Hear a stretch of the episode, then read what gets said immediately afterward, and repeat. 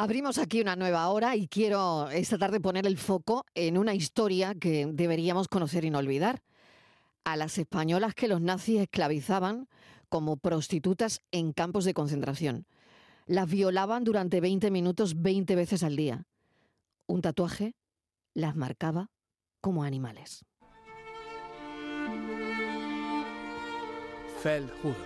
Y debajo de esas palabras un triángulo invertido, diminuto, de color negro. De repente me acordé de un viejo profesor de la facultad que nos contaba historias de los campos de concentración. Las palabras en su pecho me resultaban familiares y los triángulos negros solo significaban una cosa, asociales, lesbianas y prostitutas. Lo que más me llamaba la atención es que no lo tuviera cosido en un pijama, porque no iba vestida como el resto de los presos de los campos. Esto era sin duda peculiar. Debajo de aquellas palabras que aunque aún no tenía claro lo que significaban, parecían horribles, porque el triángulo lo estaba gritando.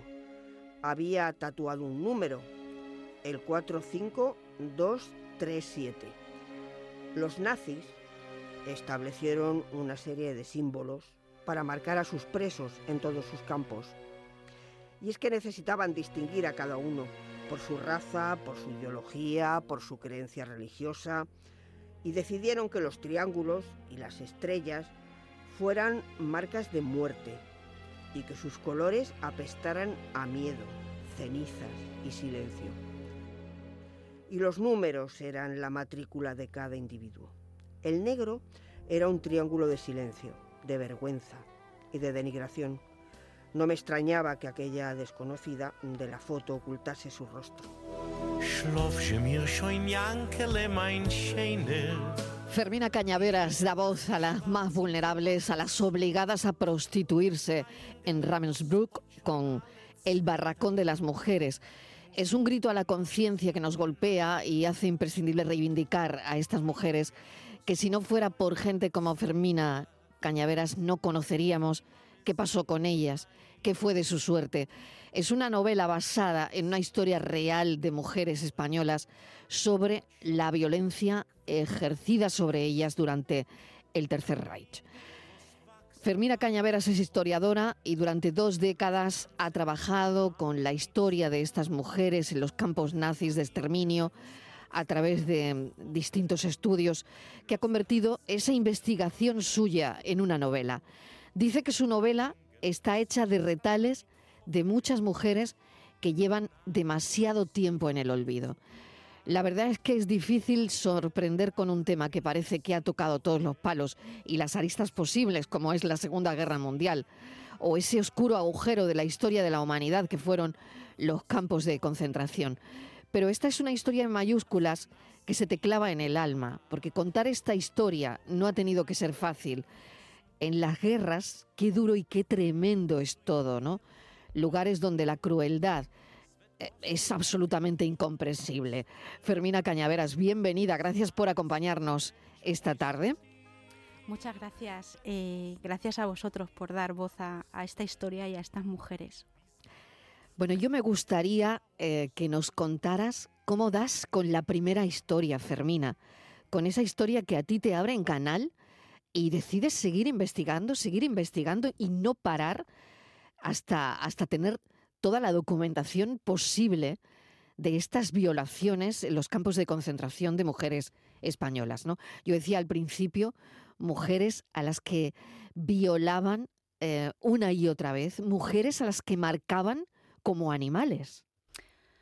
Pues fue de casualidad. Eh, yo me encuentro y me topo con esta historia preparando y haciendo otro trabajo sobre mujeres y cómo se organizan, eh, cómo se organiza el Partido Comunista en la clandestinidad cuando acaba la Guerra Civil Española en Madrid, cómo la gestionan mujeres y cómo deciden seguir peleando, bueno, pues, eh, pues peleando para, para conseguir lo que, lo que no se consiguió en la guerra.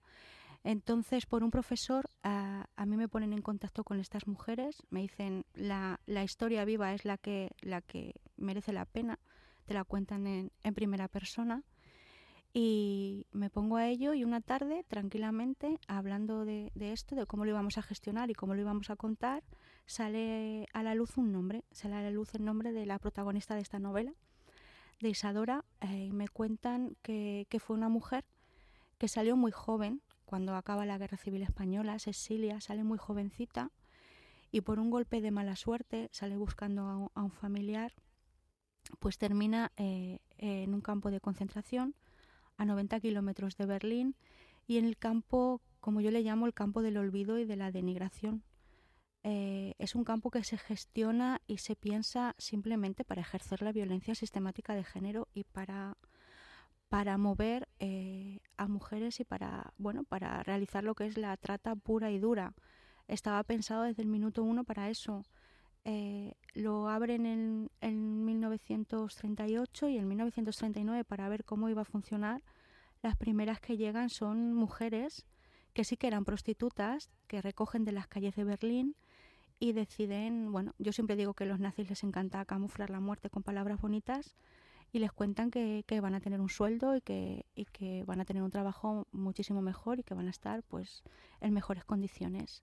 Lógicamente todo era mentira y, después se dan cuenta que empiezan a llegar eh, reclusas mucho más joven, jóvenes y aparentemente sanas y empiezan pues a gestionar lo que eran los burdeles en este campo, empiezan a marcarlas y empiezan a decidir las propias guardianas, que también eran mujeres, quién va a ser una puta de campo de concentración y, quién se va a dedicar a otras labores en el campo, porque no olvidemos que este campo fue un campo de exterminio, fue un campo de denigración, como he dicho antes, e, y fue un campo de, lo, que era, pues eso, eh, pues eh, controlar todo lo que era la prostitución y todo lo que era la trata para moverlas a, a otros campos. Auschwitz también tuvo prostíbulo y otros campos importantes también, pero todo surge de aquí.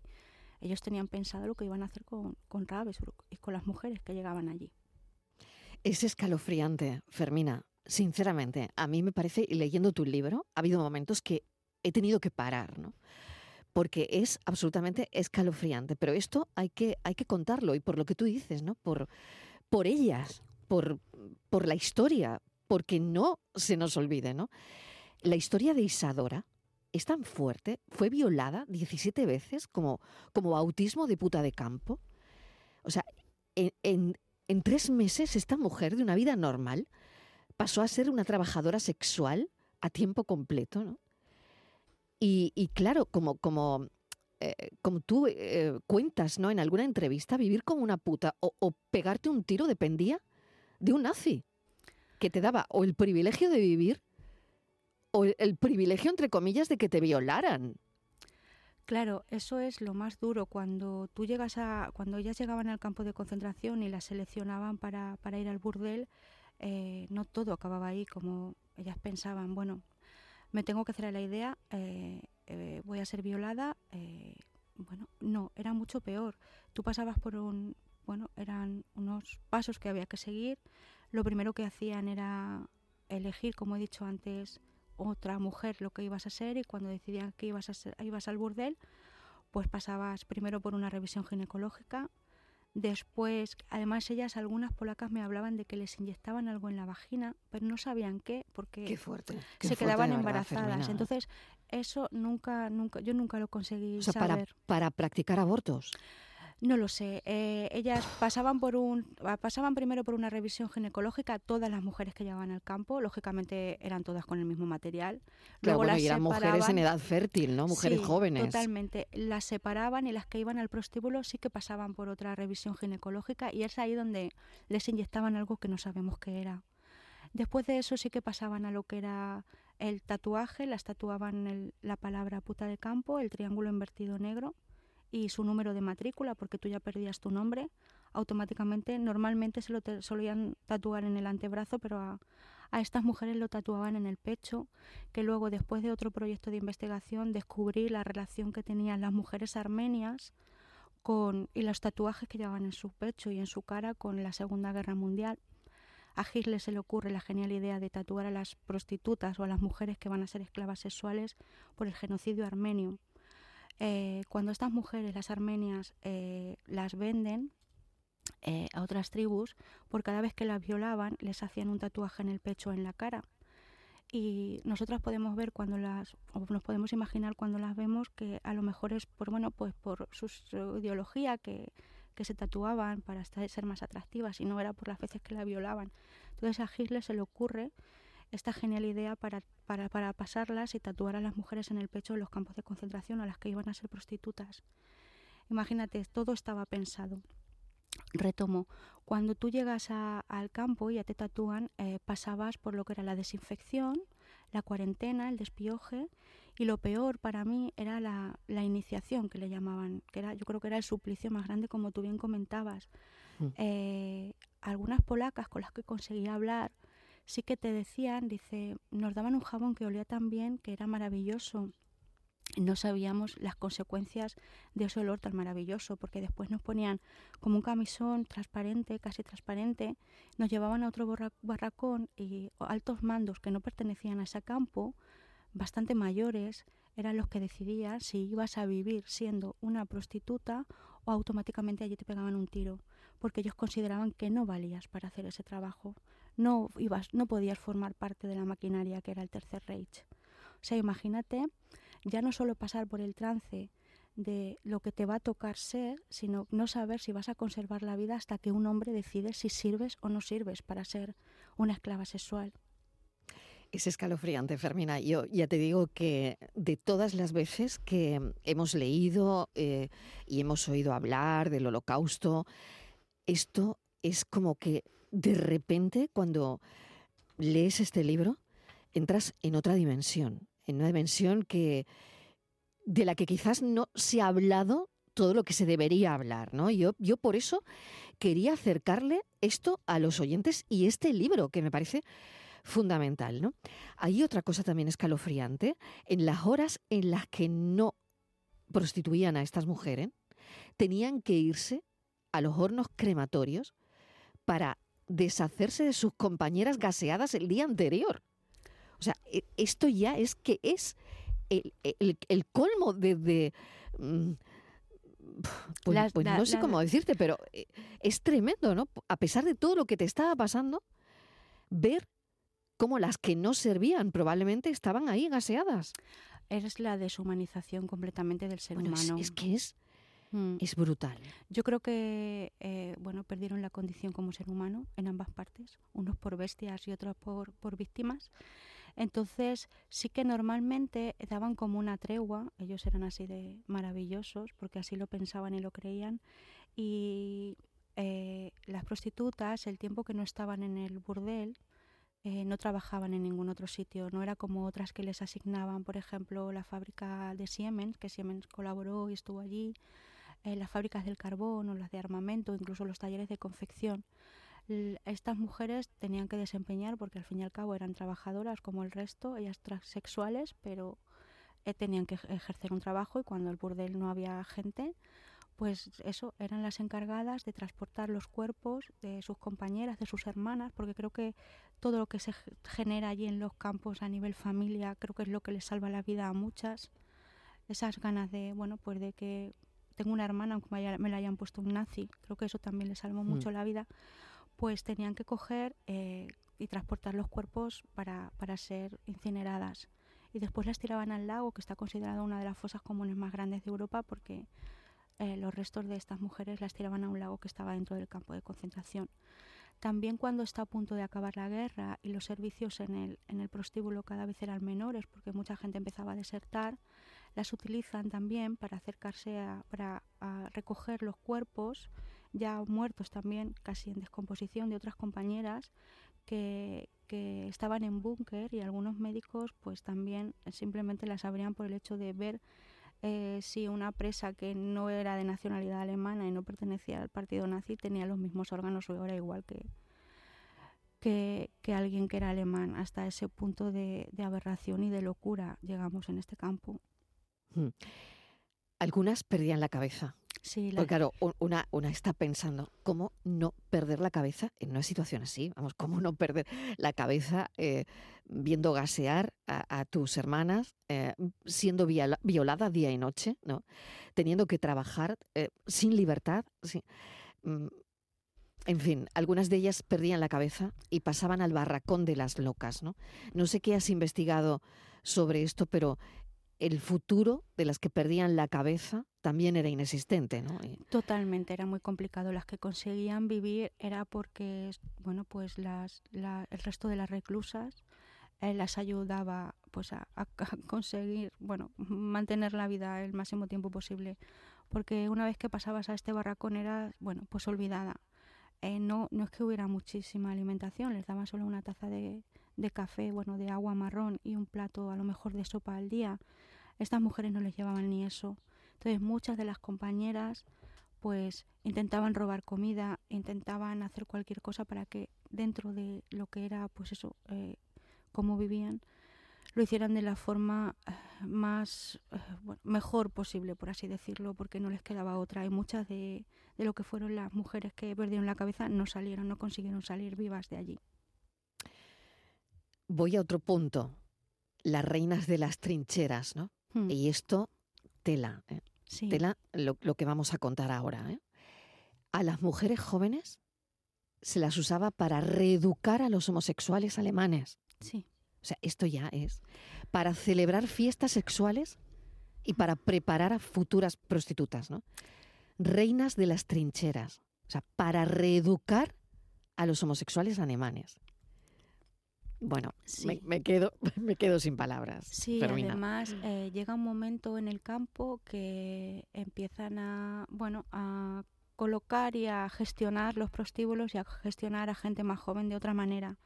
Ellos construyen lo que es el Luckerman, que eran otros barracones anexos, eran un campo muy pequeño, anexo a lo que era Ravensbrück, y era donde llevaban a estas chicas muy jóvenes, 15, 16, 17 años como mucho, y las propias reclusas le llamaban las reinas de las trincheras porque dicen que eran las que peor lo pasaban, porque además siempre tenían que estar en, las trincheras y cuando llegaba la noche, la noche llegaba con mucha hambre.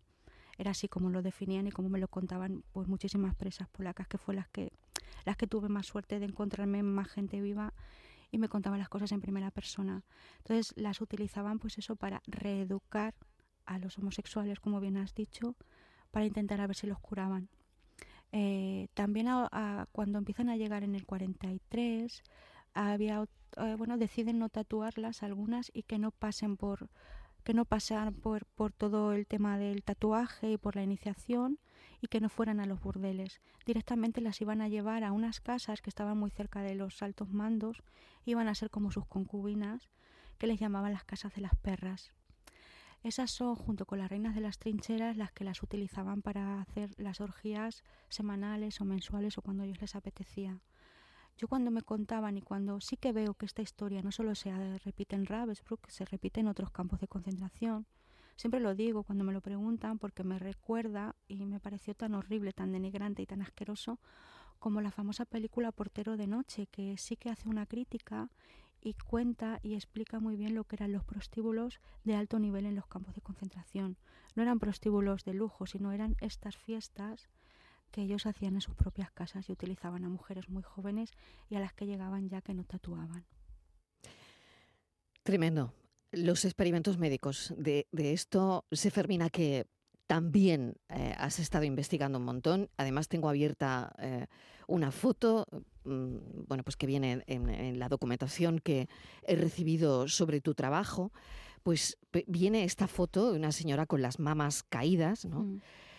Eh, machacada, machacada, machacada, pero a mí me llama la atención su rostro. Me llama muchísimo la atención su cara, porque imagino que está forzada a que alguien le tomara esta foto. Esta foto se la tomaría, eh, me imagino que, porque no sé cuál es la historia de esta foto, pero su rostro es como que como que está gritando, tienes que hacer, como que no pasa nada, todo, no pasa nada, todo está justificado. Exactamente. Pero estoy gritando con la mirada lo Estoy que me gritando con la mirada, pero tengo una media sonrisa en los labios porque es a lo que me obligan ahora mismo, ¿no? Sí, exactamente. la foto es absolutamente escalofriante, de verdad. ¿eh? Sí, yo como yo siempre digo en muchas muchas fotos, algunas que conseguí recuperar eran Porque ¿cómo consigues estas fotos? Fundamentalmente son todas de lo que son eh, los archivos del Memorial del Campo.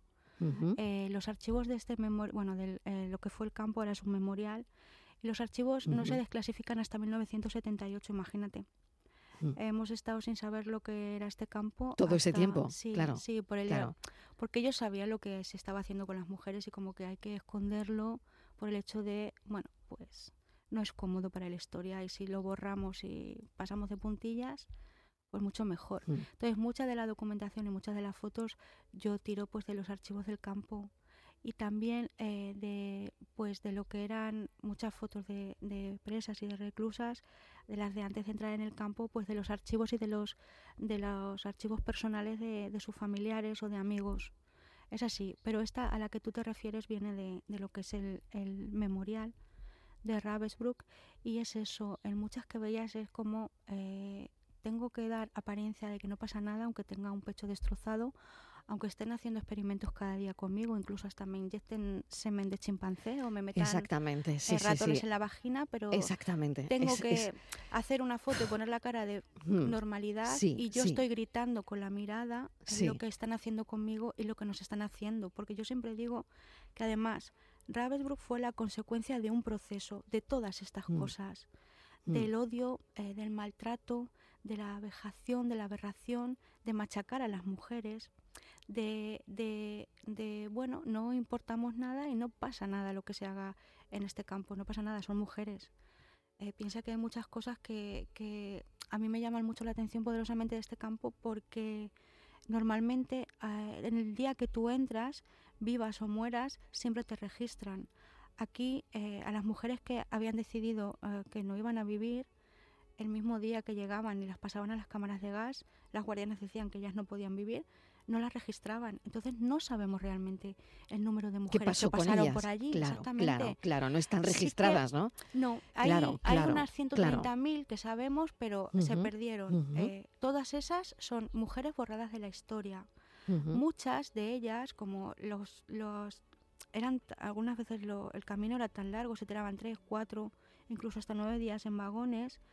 Eh, las que no conseguían sobrevivir ese día, pero sí que habían, bueno, pues habían hecho alguna amistad o habían hecho, bueno, pues hay un poco de piña con sus compañeras de vagón hasta que llegaban al infierno, pues a las que mataban algunas, cuando entraban a los barracones, sí que intentaban escribir los nombres de esas mujeres con los cristales para que no se perdieran esos nombres, pero ni aún así se conservaron. Entonces tampoco sabemos exactamente las españolas que pasaron por allí. Sabemos que de momento hay 400, pero creo que pasaron muchas más. Porque también al ser liberado de los últimos campos sí que dio tiempo, como he dicho antes, a quemar mucha ficha y mucha documentación. Entonces es el borrado sistemático de la historia de las mujeres. Nunca vamos a saber lo que pasó allí. Totalmente. Los experimentos médicos. A mí con esta foto, la verdad es, que em, me, alucina, ¿no? Porque, eh, bueno, pasaron por, por esos pabellones médicos donde eran sometidas a aberraciones pseudocientíficas. pseudocientíficas. Lo que tú es, claro, lo que tú estás contando, ¿no? Inyectarle esperma de chimpancé. O sea, inyectarle el esperma de chimpancé para comprobar si podían procrear híbridos de mujer y mono. Sí, a ver si... bueno, a ver pero qué aberración tan enorme. Total. Eh, le, metían eh, ratones vivos en, la, vagina. Esto es que es muy fuerte, de verdad, y sé que es fuerte contarlo hasta ahora, pero si no se cuenta esto no existe, ¿no? Totalmente. Eh, sufrían injertos óseos y las utilizaron para probar la eficacia de algunos medicamentos como la sulfanilamida, que es un medicamento que sirve para las infecciones en las vías urinarias. Y me imagino que lo probarían en ellas para ellos. Para ellos.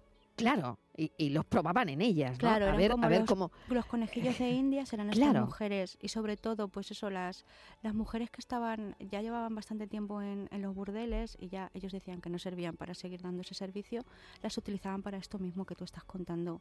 Y eran pues eso para conseguir ciertos avances médicos para su beneficio. Otros no eran ni avances, eran pues aberraciones, aberraciones como abrir, eh, amputar, coser un miembro, de mm. alguien que estaba muerto y estaba conservado en forma a alguien que estaba vivo. Para ver si funcionaba, ¿no? Sí. Tremendo, de verdad, tremendo. Eh, de todas maneras, Fermina, esto es em, bueno una investigación increíble. Eh, sé que, que tu tiempo como investigadora buena parte lo estás dedicando a esto y, y, bueno, pues aquí la importancia que tiene que que todos conozcamos, ¿no? Cómo, cómo era la vida ahí de las mujeres, ¿no? Y, y sobre todo la historia de Isadora, ¿no? Porque, bueno, cuando te has sentado con estas mujeres, todas son Isadora. Exactamente. A ver, yo cuando llego a esta historia, Isadora ya no, ya no está viva. Eh, entonces, a mí me parecía eh, poner de manifiesto y poner encima de la mesa lo que había pasado en este campo de concentración. Yo sí que consigo hablar con Neus, porque Neus Catalá, eh, que fue la, mujer que fundó el AMICAL, los AMICAL son las asociaciones que intentan recuperar la, vida de, de, las personas que pasaron por los campos de concentración, pero a mí Isadora ya se me había muerto. Entonces, eh, yo lo que intento es recuperarla, intentar conocer a las que quedaban vivas, independientemente de la nacionalidad que tuvieran, para que Isadora fuera la representante de todas las que pasaron por el burdel. Por eso digo que está hecha de retales de historias de muchas mujeres. Y luego, eh, bueno, ¿qué pasa con esas mujeres? Eh, las que logran sobrevivir, ¿no? Pues eso, ¿no? Pues mm. que lo que comentábamos, que la historia las olvida porque... Sigo. Además, sí, sí, eh, perdona, sí, están sonando las señales horarias, no te preocupes. perdona. Sí, sí, eh, sí. Pues ellas pensaban que iban a tener el mismo reconocimiento que otra gente que estuvo en los grandes campos, como ellas le llamaban a Auschwitz. Sara Hell, que fue una reclusa que también estuvo allí, hablaba de que si Auschwitz ha pasado a la historia como el campo de aniquilar judíos, porque este campo no había pasado a la historia por lo que realmente había sido, que era el campo de aniquilar mujeres. El problema es que cuando salen no tienen el mismo reconocimiento ni el mismo respeto que otras víctimas que han estado en otros campos. Por el hecho de ser mujeres y porque tuvieron la mala suerte de que este campo se libera por, la, por el ejército soviético y formó, bueno, pasó a formar parte como un símbolo comunista y era más importante pues eso que pasase como el gran símbolo el gran campo que se ha sido liberado y no por mm. lo que le hicieron a, a, estas mujeres por ejemplo en el caso de Isadora no Isadora eh, muere en el año 2008 ¿no? mm. Y, mm. y, las mujeres que logran salir de ahí imagínense no sí, salir además, de ese horror se han dedicado el resto de su vida a ayudar a los demás. Creo que, a ver, eh, eso me parecía muy importante porque yo rescato algunas cartas eh, que ya no solo Isadora, es como te digo, hablo de retales, mm. creo que es el primer ejemplo eh, de empezar a hacer memoria y de empezar a dignificar que mujeres que salen de este campo eh, para recordar y para que sus padres o sus familiares no pasen por el horror de no sé dónde están mis hijos o no sé dónde está mi mujer o no sé dónde está mi hija, hacer ese ejercicio de memoria y recuperar cartas para escribir y enviárselas, a mí me parece un ejercicio de memoria fundamental y que se empezara a hacer que todavía aún no se hablaba de memoria, ni mucho menos en los años finales del 40-50 me parece que es un ejercicio bestial y brutal y creo que es uno de los primeros ejemplos de cómo recordar y recuperar.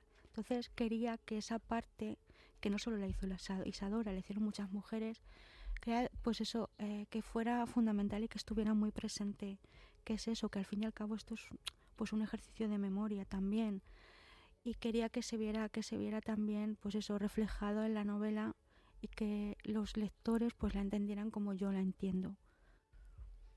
Fermina Cañaveras, ha sido una conversación muy interesante, dolorosa, interesante.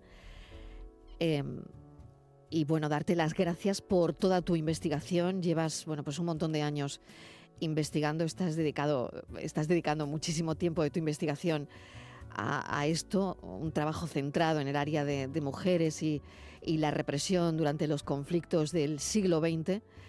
Y, y te agradezco enormemente este libro y que estés ahí, ¿no? Contando lo que vivieron estas mujeres. Mil gracias por, por tu tiempo. Mil gracias a ti. Un placer. Igualmente.